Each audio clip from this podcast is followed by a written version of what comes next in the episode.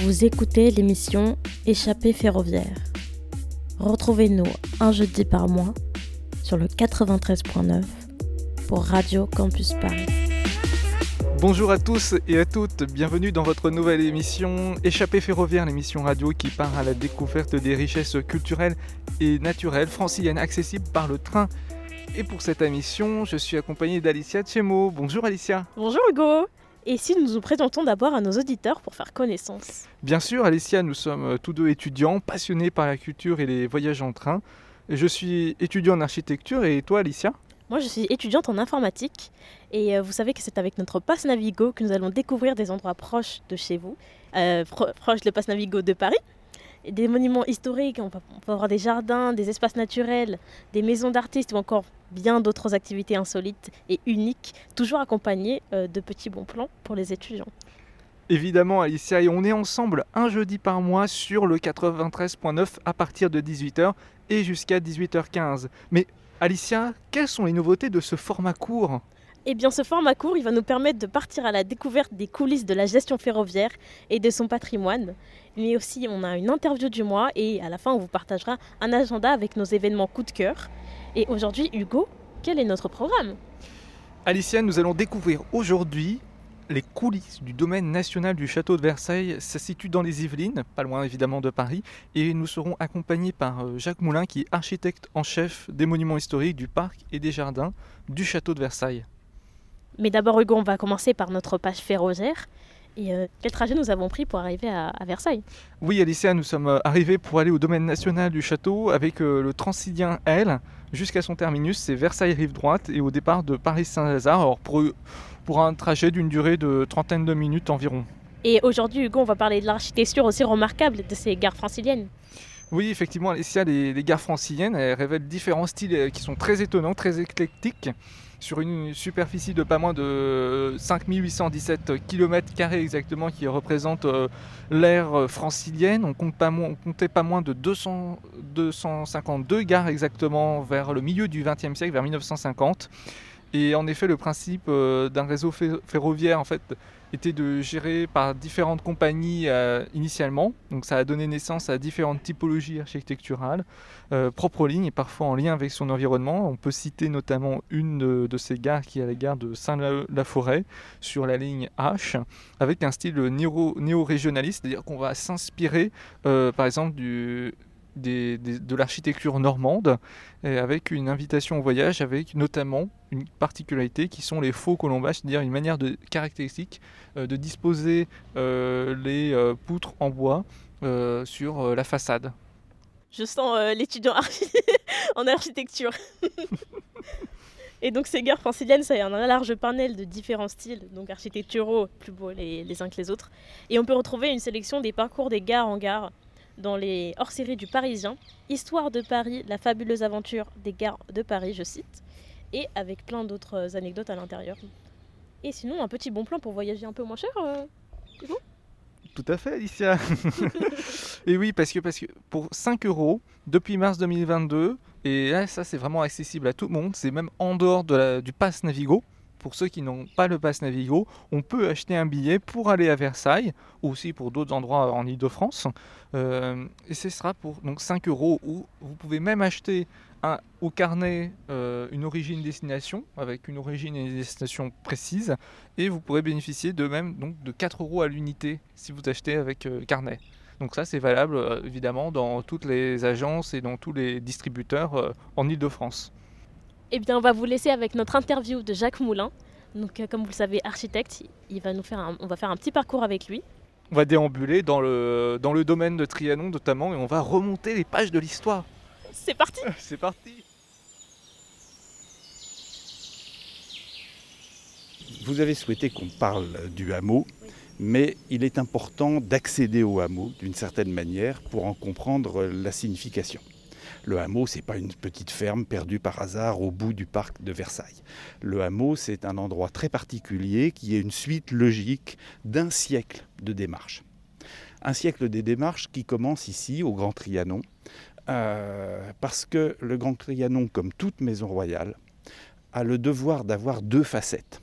La facette publique, puisque vous savez que les rois de France ont une obligation de démonstration, de présentation publique. Chacun, on ne parle pas de citoyen à l'époque, mais euh, tout individu est libre d'accès au roi. Euh, et ça se traduit dans les architectures, dans les palais, par euh, des appartements, des salons, des jardins qui sont accessibles au public librement accessibles au public. Néanmoins, le roi se réserve une partie privée chez lui, et très rapidement, Louis XIV constate que Versailles ne peut être qu'une maison publique où il est en représentation permanente. À un moment, il y en a marre. et dès les années 1674, euh, il va souhaiter la construction de Trianon, qui est la composante privée de Versailles. Et dans ce grand Trianon, il va répéter le schéma réglementaire des maisons royales. Vous avez les 4 cinquièmes de la maison qui sont ouverts au public, 4 cinquièmes des jardins. Mais vous avez ici, là où nous sommes, le jardin privé du roi. Ce jardin était à l'origine fermé par des murs. On n'y rentrait pas depuis le jardin on y rentrait exclusivement depuis l'appartement du roi, qui était situé sur cette aile de gauche, et l'appartement de Madame de Maintenon, situé en face. Vous êtes là, strictement dans le jardin privé du roi. Nul n'y accède, à part le roi et ceux qui l'y invitent. Et ça vous explique à la fois sa petite taille, ça vous explique sa qualité, et les jardiniers de Trianon récemment, depuis trois ans, commence à redensifier le jardin comme il était à l'origine. Donc vous voyez à quel point on est ici dans un jardin d'une formidable exubérance, et il y avait à l'origine une grande fontaine qui a disparu, euh, un jardin tranquille, il y avait des bancs, euh, on y était retiré, le roi, y avait la paix, mais ce jardin est tout petit, un simple parterre. Parce que ce qui va suffire à Louis XIV ne va pas suffire à Louis XV.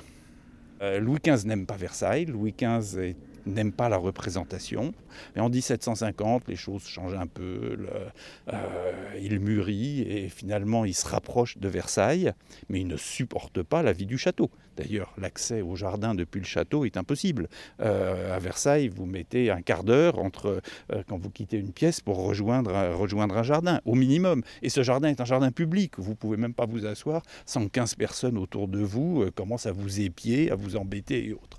Donc, Louis, XV va venir s'installer ici, au Grand Trianon. Mais va trouver très rapidement que ce jardin, euh, Louis XV est un botaniste, un passionné de botanique. Euh, il va faire un jardin botanique parmi les plus beaux euh, d'Europe à l'époque. il a une bibliothèque botanique extraordinaire. C'est un vrai féru de botanique, c'est sa passion personnelle. Évidemment, dans ce petit parterre de Louis XIV, du Grand Trianon, il éclate il éclate et très rapidement, il va demander à déborder ce jardin et à faire un jardin complémentaire qui lui soit réservé, mais qui soit proportionné à lui et à sa passion pour les jardins. Donc voyez petit à petit, l'extension privée du jardin de Louis XIV se démultiplie dans un grand jardin de Louis XV, puis se démultiplie dans un petit pavillon, pas si petit que ça d'ailleurs, euh, qui est le Petit Trianon. Chronologiquement, on avance, chaque fois, on est dans une dizaine d'années de plus, et on a une espèce de mouvement vers le nord, où chacun essaye de fuir la foule pour se réfugier dans un nouveau bâtiment plus privé que le précédent. Donc, comme vous l'avez dit précédemment, c'est que depuis le, début, avec le, jardin du roi, avec euh, Louis XIV, en fait, maintenant après on est passé à Louis XV, en fait on marche fait, dans le temps, dans ce, dans ce domaine de Trianon. Donc là on a changé, donc on était juste précédemment devant le petit Trianon, et là en fait on est juste derrière. Alors pourquoi vous vous arrêtez ici? Parce qu'ici c'est une étape majeure dans l'histoire de Trianon. En 1774, euh, le petit Trianon quasiment vient d'être fini et Louis XV meurt.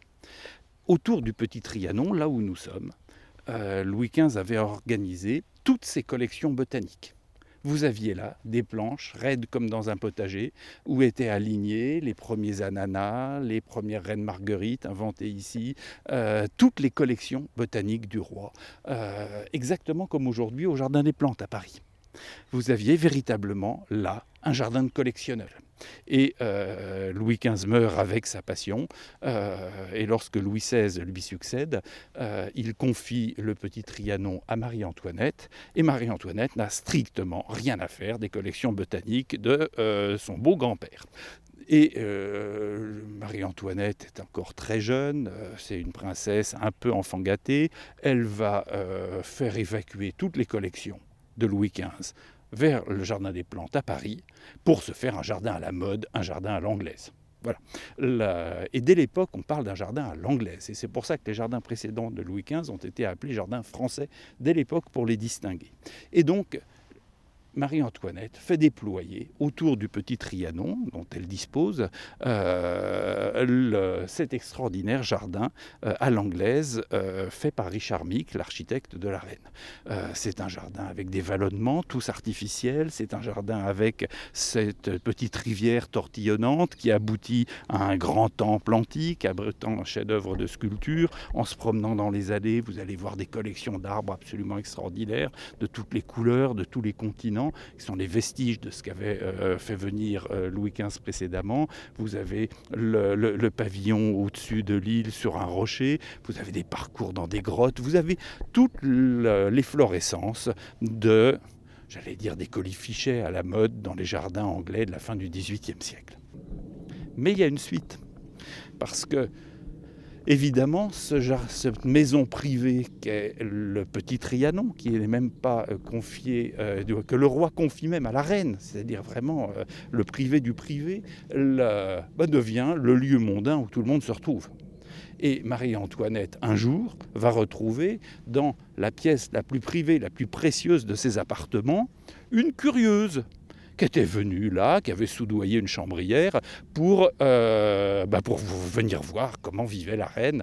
Côté point de vue image du monde avant l'heure, la, la, reine n'est pas très contente d'avoir de trouver quelqu'un chez elle. Bref, elle vient changer de soutif, elle se retrouve avec euh, une nana qu'elle n'a jamais croisée. Euh, ça se fait pas. Donc rapidement, le petit Trianon est victime de son succès, devient un endroit beaucoup trop ouvert, et la reine en a marre.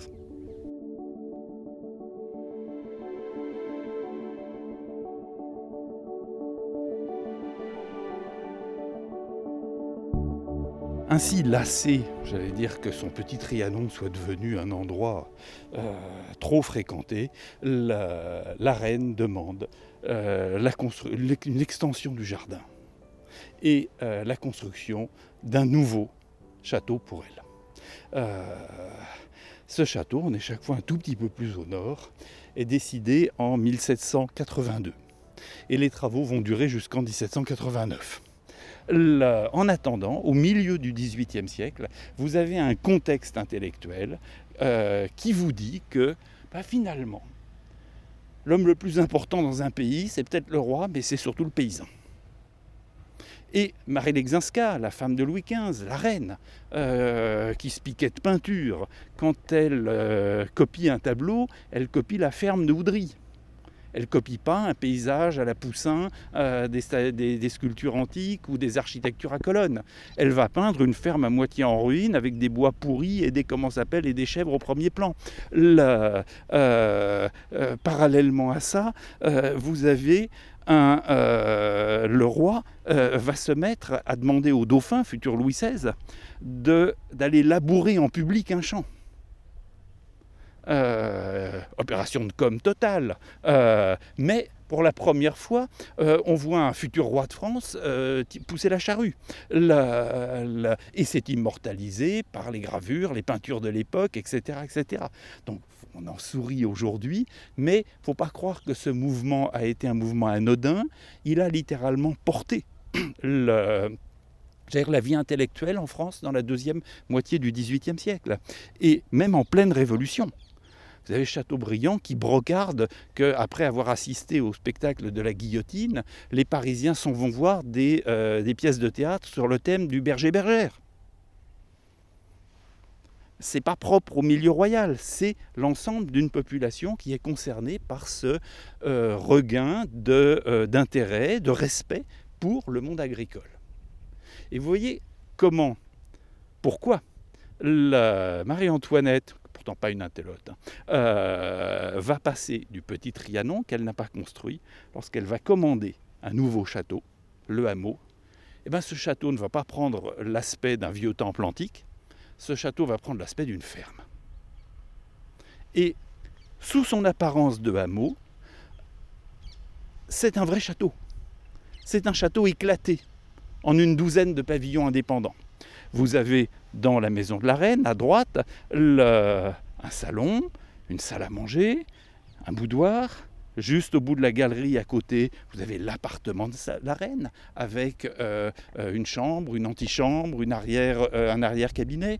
Vous avez une salle de billard au-dessous. Vous avez les cuisines qui sont dans un pavillon derrière. Vous avez la, la laiterie où on faisait les laitages, la laiterie de propreté où on les dégustait. Vous avez un autre boudoir sur le côté. Vous avez véritablement toutes les composantes d'un château, les, lieux pour les domestiques, sous l'aspect d'un village, d'un village normand. Tout est faux. L'étang a été créé artificiellement en construisant un aqueduc pour faire venir les eaux de Rocancourt. les vallonnements sont totalement artificiels. Vous étiez sur un terrain absolument plat. Ce faux village, avec euh, sa vieille tour, comme s'il y avait là une vieille ruine médiévale qu'on avait récupérée, euh, son aspect de décor de théâtre est poussé même euh, jusque dans la finition des euh, parements.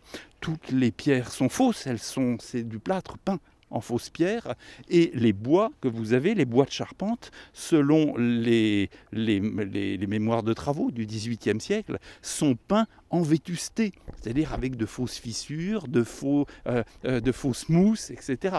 Vous êtes véritablement dans, dans un petit village qui a toujours été là, et d'ailleurs, il y avait en plus du village à proprement parler, euh, une percée dans la verdure jusqu'au clocher du village voisin. Parce qu'un village, non, vous avez forcément une église. Donc dans le paysage d'un village, vous aviez un clocher. On ne le voit plus aujourd'hui, mais il existe toujours. Aujourd'hui, il y a une route entre les deux. Mais bon, vous avez véritablement un, un paysage artificiel qui renvoie à ces idées physiocrates. Alors rassurez-vous, on peut jouer les fermières, on n'a pas envie d'en être une. Euh, Marie-Antoinette, à l'intérieur, a un ameublement somptueux, euh, a tout le service euh, qu'il faut, mais vous avez cette espèce de...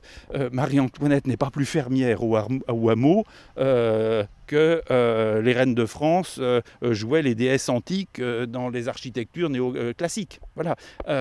mais vous avez cette volonté que l'architecture que vous habitez, que vous commandez signifie quelque chose. Et en l'occurrence, c'est le respect de ce monde paysan euh, à qui on rend hommage, très indirectement, mais très explicitement hommage. Alors sur la façade que vous voyez là, vous voyez le, type même de décor fait au XVIIIe siècle qu'on a pu retrouver sous les repeints successifs. On a retrouvé toutes les couches initiales et vous voyez tous les, tous les joints, toute l'imitation de pierre sur cette façade, qui est entièrement un décor de théâtre avec les différents tons de pierre euh, qui est peint sur du plâtre. À gauche, les poutres euh, sont peintes avec des fausses fissures. Certaines sont des vraies, mais vous avez les différentes couleurs d'un vieux bois euh, qui, a, qui a vécu à l'extérieur et qui est en fait totalement artificiel. Et c'était les mêmes décorateurs que ceux, les mêmes peintres que ceux qui faisaient les décors de théâtre euh, du théâtre de la Reine au Petit Trianon, par exemple. on a les noms de ces gens-là, on a les consignes qui leur sont données euh, pour que vous ayez l'impression que la maison était là. Bah, voyez, elle a été bricolée, il y a une partie en tuile, il y a une partie en chaume, il y a une partie en pierre, puis on n'a pas eu les moyens. On a gardé un vieux pavillon en bois provisoire jusqu'à ce qu'un héritage espéré permette de continuer la maison. Bref, la vie normale.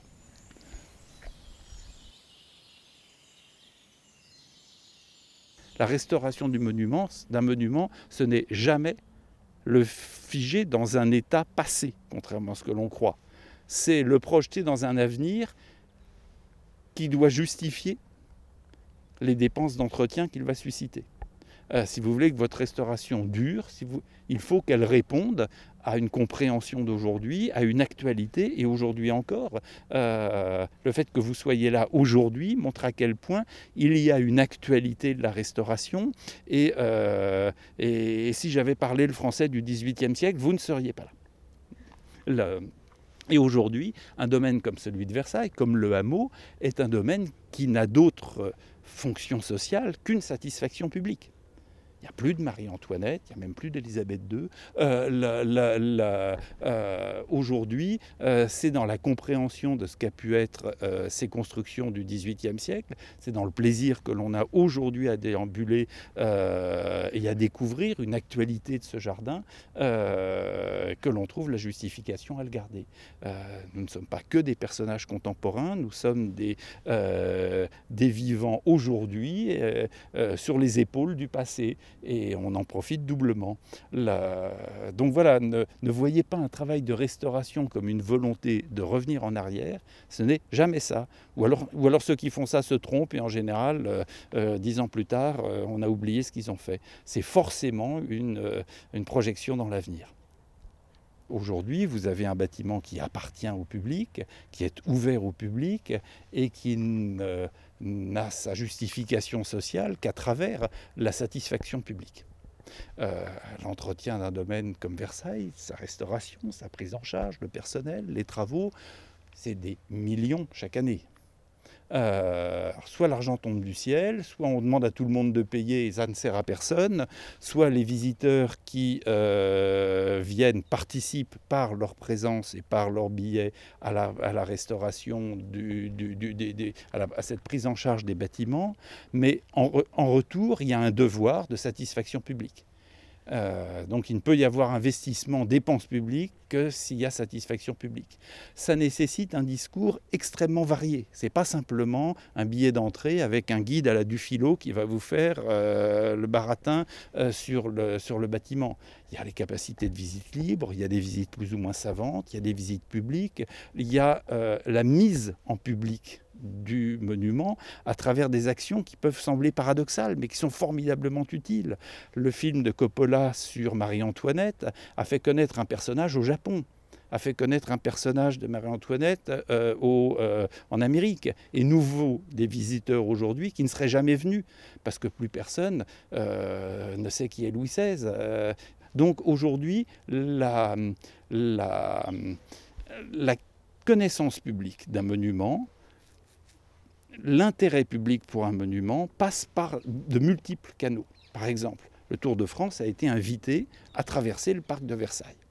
Ce n'est pas des routes vélo qui abîment grand-chose, mais un certain nombre de gens sont indignés euh, que euh, Tour de France, euh, des maillots collants qui ressemblent à des martiens, c'est plutôt moche, c'est vulgaire. Qu'est-ce que ça fait à Versailles?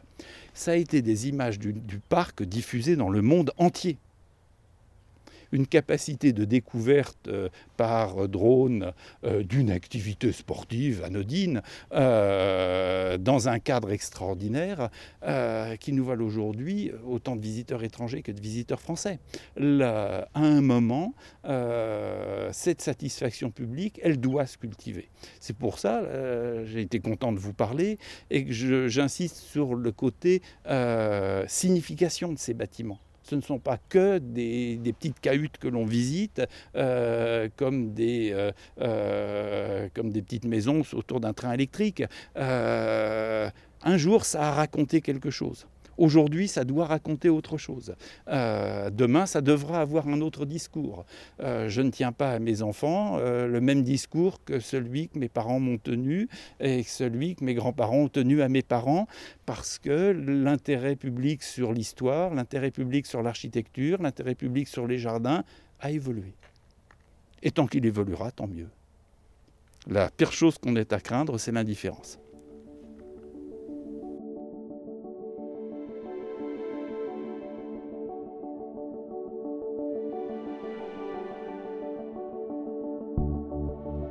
Là, on est assis euh, euh, avec euh, Jacques Moulin.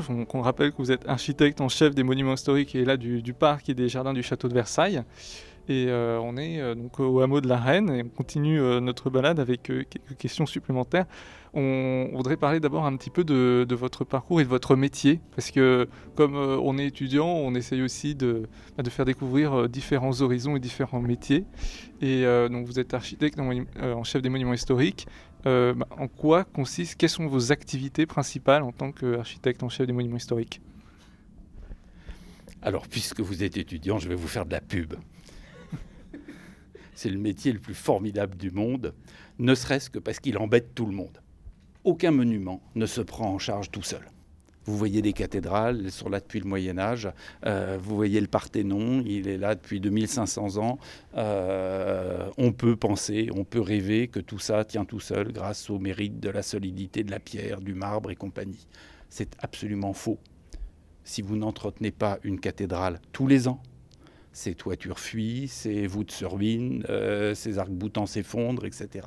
Euh, tous les monuments que nous voyons autour de nous, qui ont traversé les siècles, les ont traversés parce qu'ils ont été en permanence entretenus, restaurés, pris en charge. Euh, tout va basculer au XIXe siècle parce que là, les techniques de construction vont changer. Et dès lors que vont apparaître le béton, le plastique, tous les matériaux modernes d'aujourd'hui, la profession d'architecte neuf, normal, va s'éloigner de toutes les techniques anciennes.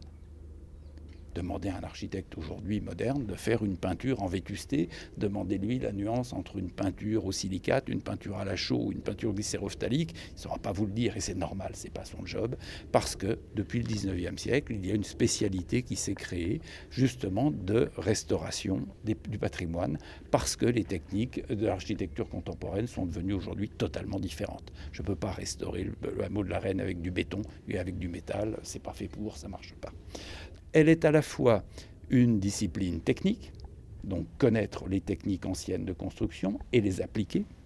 Elle est à la fois une technique totalement moderne, trouver les techniques de consolidation ou de restauration d'une structure ancienne n'est pas une technique euh, neuve, du moins euh, de, bâtiment neuf. Euh, vous avez des techniques de restauration spécifiques quand vous êtes consolidé un bâtiment existant, vous ne pouvez pas toujours gratter dans ses fondations et faire des fondations neuves, euh, qui euh, est une deuxième composante. Et la troisième euh, composante, et sans doute une des plus importantes, c'est la composante d'enquête. Tout le monde, beaucoup de gens pensent que la connaissance des bâtiments est une connaissance finie. Vous allez à Versailles, on connaît tout de Versailles. Vous rentrez à Saint-Denis, on connaît tout de Saint-Denis. Et qu'il n'y a qu'à appliquer à la restauration d'un édifice une connaissance connue. C'est totalement faux. Euh, vous vous apercevez que le domaine des monuments historiques est très largement celui des contes et légendes.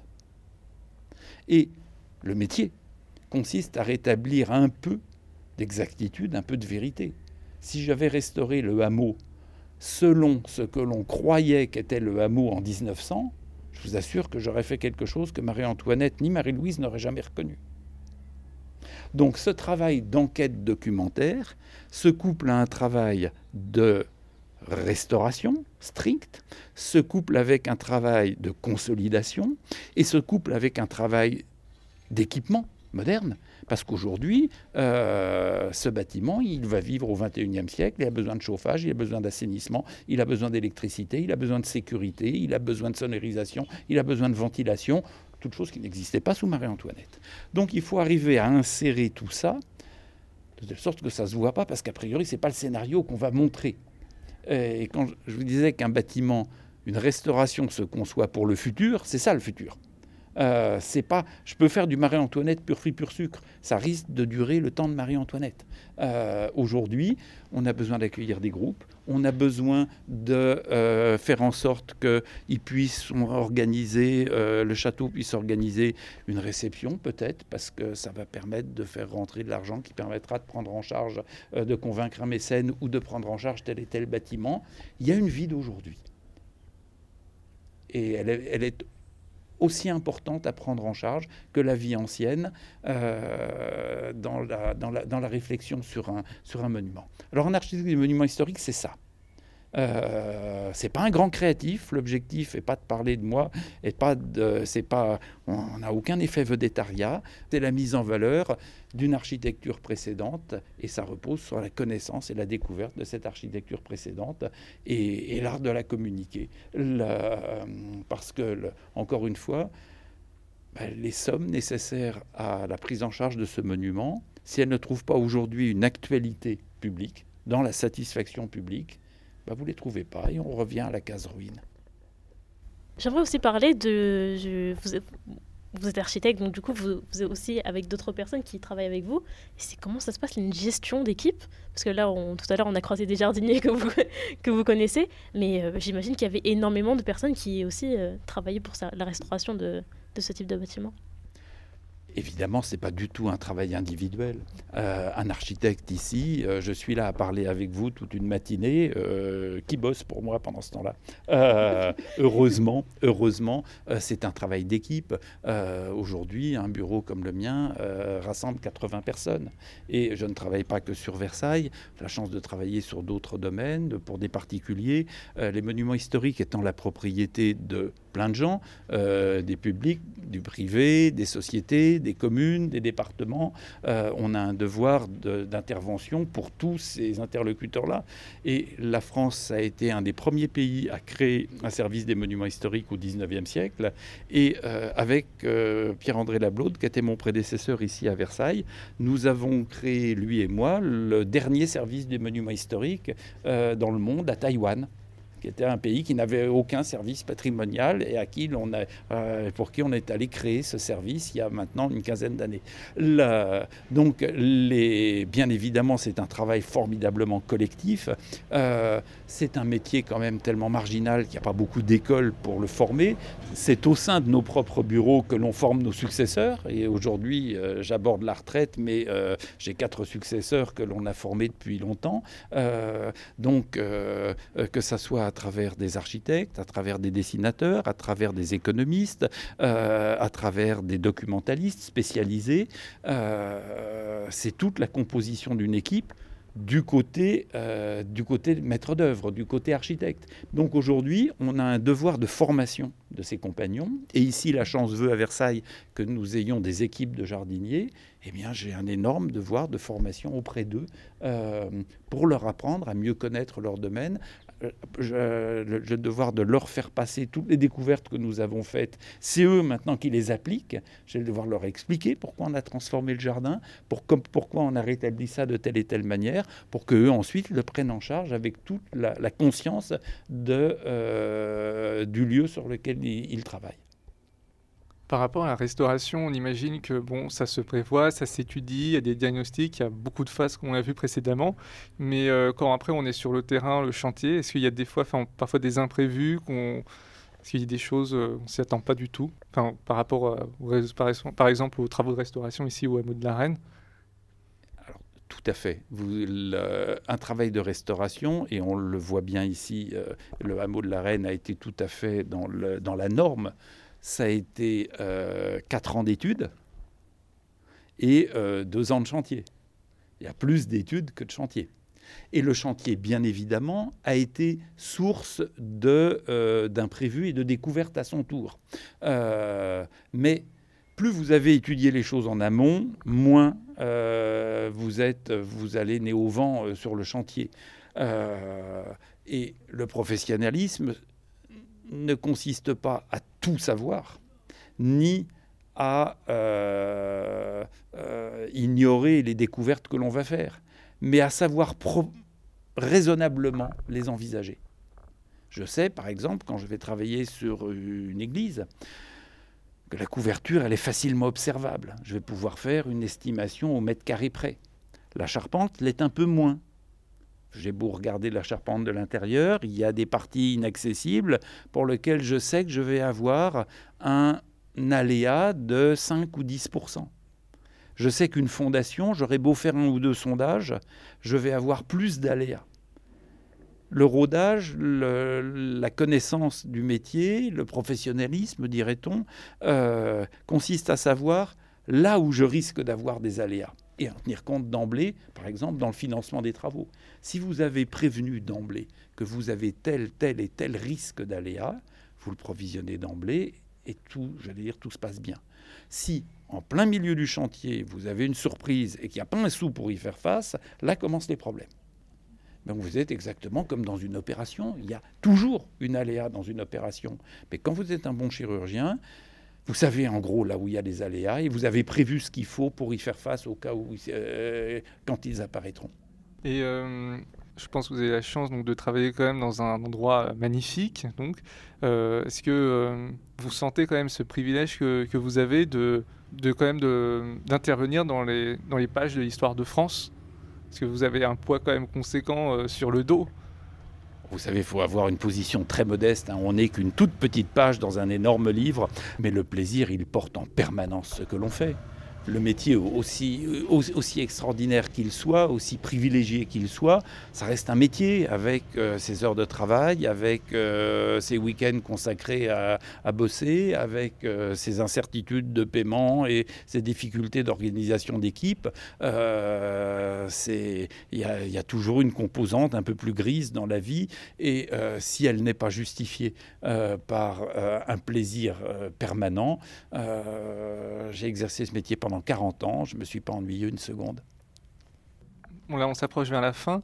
Euh, pour, euh, si on essaie, enfin, je, pense que c'est difficile de, résumer le hameau de la Reine, mais s'il y avait par exemple trois adjectifs qualificatifs, vous devrez choisir. Qu'est-ce, que, qu'est-ce qui vous vient tout de suite à l'idée? Plaisir, découverte, originalité. Oui, on est d'accord. Parfait, merci beaucoup. Merci beaucoup de, nous avoir consacré beaucoup de temps à nous.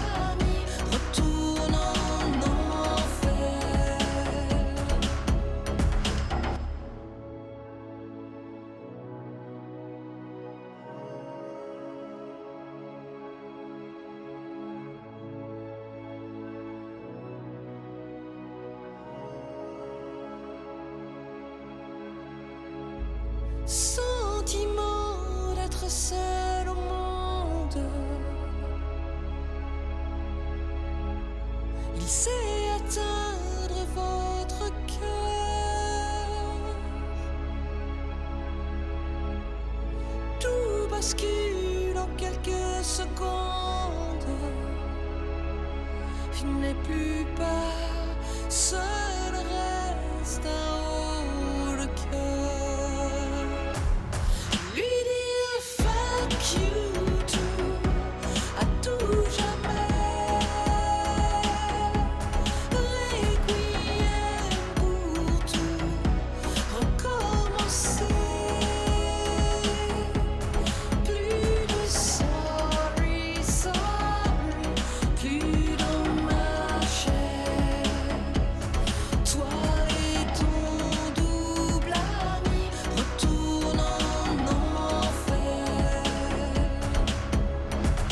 C'était à tout jamais le premier single issu du 12e album studio de Mylène Farmer, attendu pour la fin de cette année.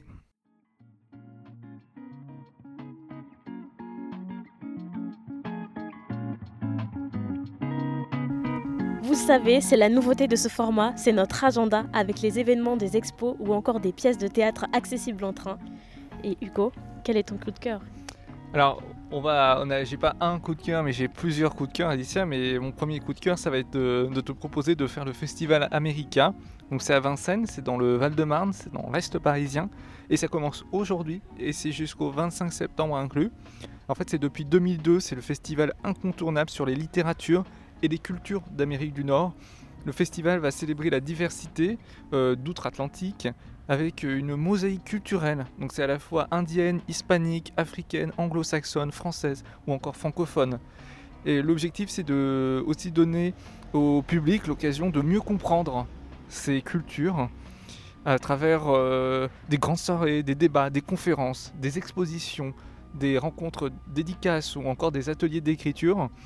Alors moi j'aurais un petit coup de cœur à nous conseiller euh, parmi tous ce euh, merveilleux programme parce qu'avec euh, tellement d'animations ça fait que il y a forcément un petit coup de cœur dans la programmation et si j'en ai un à choisir ça serait celui de la soirée de samedi soir sur le film de Jim Harrison Seul sur la terre éternelle et ça sera en présence de François Bunel qui est l'ancien présentateur de la grande librairie sur France 5. Et donc, vous pourrez évidemment trouver toute la programmation en ligne sur euh, Festival America, enfin festival-america.com. Et évidemment, c'est accessible en train avec le RER A et la gare de Vincennes.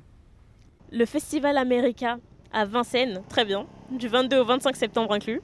Donc euh, merci Hugo, merci Hugo pour ce, pour ce petit bon plan. Je t'en prie Alicia. Alors Hugo, moi j'avais envie de te parler de la Nuit Blanche. Ça se déroulera le samedi 1er octobre. Et pour ceux qui ne connaissent pas, c'est un événement qui se déroule chaque année dans Paris. Il y est organisé des plein d'événements artistiques gratuits pendant toute la nuit. Et pour l'occasion des 20 ans d'anniversaire, la Nuit Blanche se tiendra le long de la Seine avec des événements proposés aussi à Rouen et au Havre. Et au total, ça fait plus de 200 événements proposés au public. Au programme, il y aura des œuvres liant art et sport pour faire référence aux Jeux olympiques 2024, des œuvres qui font référence à l'histoire de la Nuit Blanche, et il y aura une, soirée d'anniversaire organisée au centre de l'Hôtel de Ville, tout ça sous le thème du tableau Jardin des délices de Jérôme Bosch. Évidemment, de nombreux arrêts de RER e et de Transilien desservent l'ensemble des manifestations qui se déroulent pendant la Nuit Blanche un super événement, dis donc Alicia aussi à Paris. C'est surtout que ce qui est insolite avec cet événement, c'est que c'est nocturne et qu'on peut y faire euh, toute la nuit. Donc euh, avis aux, noctambules, euh, mais aussi à tous les amateurs d'art et, et, de culture. Samedi 1er octobre, notez-le. On le note tout de suite Alicia. Hugo, tu as un dernier coup de cœur à nous faire part? Oui, Alicia, j'ai un dernier coup de cœur et pour ce mois d'octobre, un coup de cœur qui est en lien avec notre émission Échappée ferroviaire, puisque c'est les coulisses du Grand Paris Express. Puisque depuis euh, l'année dernière et pour la deuxième fois cette année, donc, la société elle organise une journée grande, euh, une journée portes ouvertes pour permettre euh, au grand public de pénétrer sur beaucoup de chantiers et ça se déroule le 15 octobre prochain. Euh, alors on pourra faire des pour les visiteurs, ça sera un moment de faire des expériences immersives au plus près des travaux.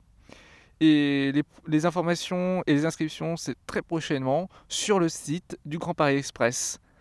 Et je pense qu'on a terminé notre petite page agenda coup de cœur. On espère qu'elle vous plaira. Et puis n'hésitez pas à nous partager vos, vos, coups de cœur sur les réseaux sociaux et aussi de, nous envoyer euh, des mails, des petits messages si vous voulez euh, relayer euh, votre événement. On, le fera peut-être avec grand plaisir. Donc n'oubliez pas le Steph Festival America, la Nuit Blanche et les chantiers du Grand Paris Express, les coulisses. C'est nos trois coups de cœur du mois. C'est la fin de l'émission. On espère que cela vous a plu, chers auditeurs, puisque nous, ça nous a fait plaisir de rencontrer euh, notre cher euh, Jacques euh, Moulin, architecte en chef des monuments historiques, qui nous a pu découvrir une autre facette du château de Versailles. Et on vous donne quelques infos pratiques pour visiter le domaine de Trianon. Oui, Alicia, le domaine du Trianon au château de Versailles, c'est accessible gratuitement pour les moins de 26 ans, ressortissants de l'Union européenne. Et donc, euh, c'est accessible évidemment avec le, le Pass Navigo et c'est aussi ouvert tous les jours, sauf le mardi à partir de midi. Plus d'informations sur le site du château de Versailles. Alicia, on se retrouve entre-temps sur les réseaux sociaux Les réseaux sociaux, c'est Échappée Ferroviaire sur Instagram et euh, Train sur Twitter.